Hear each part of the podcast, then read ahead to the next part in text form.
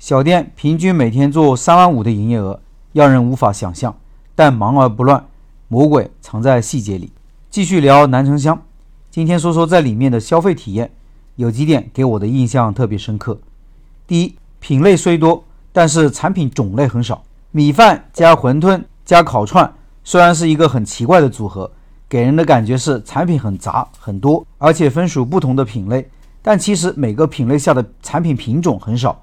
米饭就五个品种：肥牛饭、酸菜鱼饭、梅菜扣肉饭、黄焖鸡米饭、鸡肉饭、牛肉面。馄饨只有三个品种：虾仁、青菜、三鲜。烤串只有六个品种：羊肉、鸡翅、鸡肉、鱼豆腐、烤肠和脆骨。早餐品种反而比较多，有七个品种。除了上面提到的馄饨，还有包子、油条、牛肉饼、西葫芦馅饼、豆浆和豆腐脑。我把他们店里的产品图片。和菜单都放在公众号文章里了。听音频的老板可以到开店笔记的公众号查找对应文章，看这些图片。今天图片比较多，大家一定要看看。全部加起来一共二十个品种，也就是所谓的二十个 SKU。对于一个做一日三餐、做全时段餐饮、流水如此高的快餐店来说，其实真的不多。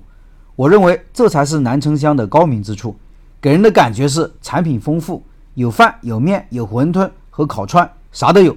不同时间段吃的东西也有，选择多，但其实产品结构极其精简，都是最大众、最常见、最被接受的品种。第二，东西好吃，样样都很经典，很耐吃。他们选择的品类和品类下面的品种都是最大众，包括油条、牛肉饼、牛肉饭、梅菜扣肉饭、羊肉串等等等等，都是最喜闻乐见的、被大众接受的东西。这样做的好处是，不用担心有没有需求问题。你只管把东西做好，做得比别人好，或者有自己的特色，就会有人买单。而且这样的品类和产品生命周期也通常来说会比较长，而不是火一段时间就没有了。那作为一家连锁店，如何把大众的东西做好吃呢？老板汪国玉有两个见解：第一，用好的食材。做餐饮的老板应该都会认同这一点，食材对于产品的影响超过百分之五十。会吃东西的人入嘴就知道食材好不好。开店其实就是让顾客用嘴投票。店开得好的老板，对于食材都是非常重视的。就如同拜师学艺的所有师傅，在教授学员的时候，都会教如何辨认食材，甚至带着学员去批发市场和菜市场去看各种各样的食材，对比其差异。南城香会把自己的食材作为卖点，作为宣传素材。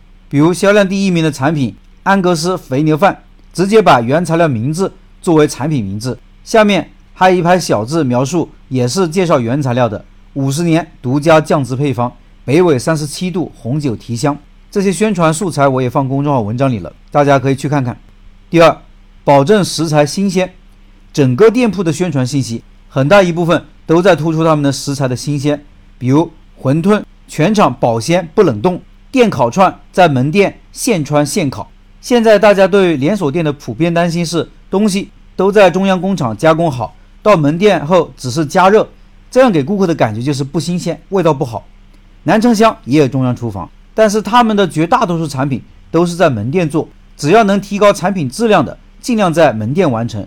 中央工厂更多的是一个半加工过程和物流中心，比如羊肉串，其实在中央厨房可以把串串好，配送到门店现烤，但是他们为了保证口感，他们还是决定在门店现穿现烤。我认为他们的烤串。比大部分烧烤店做的好吃，一是羊肉好，二是新鲜，现串现烤。这样做肯定会牺牲一些出品效率。汪老板有一个看法，值得大家思考，就是现在的顾客并不是点完单立刻就要吃东西，而是更有耐心等待。他认为等上十分钟是没有问题的。这里就引出了他们另外一个印象深刻的做法，也就是接下来我要说的第三点：上菜超过十分钟免单。点单后给你一个沙漏。沙子漏完就是刚好十分钟，如果超过这个时间，东西还没有送上来，不要钱。这个做法不新鲜，蛮多餐厅都在做，但是对于一个快餐店，我还是第一次见。这给顾客传递这样一个信息：我保质保量，把东西做好，很多东西都是现做的，但是我也保证效率，让你尽快吃上东西。很多时候我们不怕等待，就怕不知道要等待多长时间。